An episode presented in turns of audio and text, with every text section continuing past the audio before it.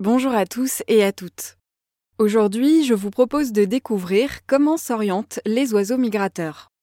Chaque année, des millions d'oiseaux parcourent plusieurs centaines, voire plusieurs milliers de kilomètres pour passer l'hiver au chaud.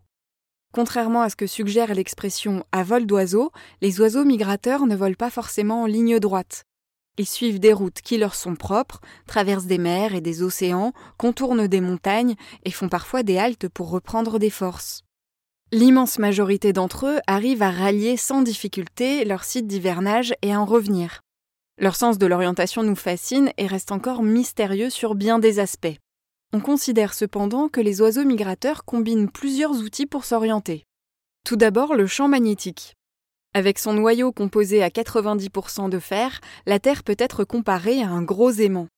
Elle émet un champ magnétique que l'on représente souvent par des lignes qui entourent notre planète en partant du pôle sud vers le pôle nord.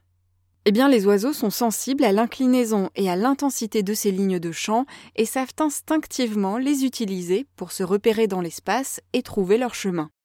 Ensuite, le soleil. Les oiseaux migrateurs utilisent l'azimut du soleil pour se repérer, c'est-à-dire l'angle que le soleil forme par rapport au sud quand on se place dans l'hémisphère nord. La nuit, ils s'appuient sur la position des étoiles dans le ciel pour se repérer. Mais cette dernière compétence n'est pas innée. Les oisillons apprennent à lire le ciel nocturne au tout début de leur vie. Cet apprentissage dure environ deux semaines et les aide, le jour J, à s'envoler dans la bonne direction.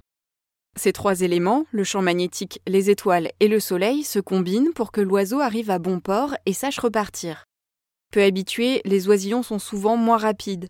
Ils risquent plus de se perdre et ont parfois besoin de faire plus de pauses.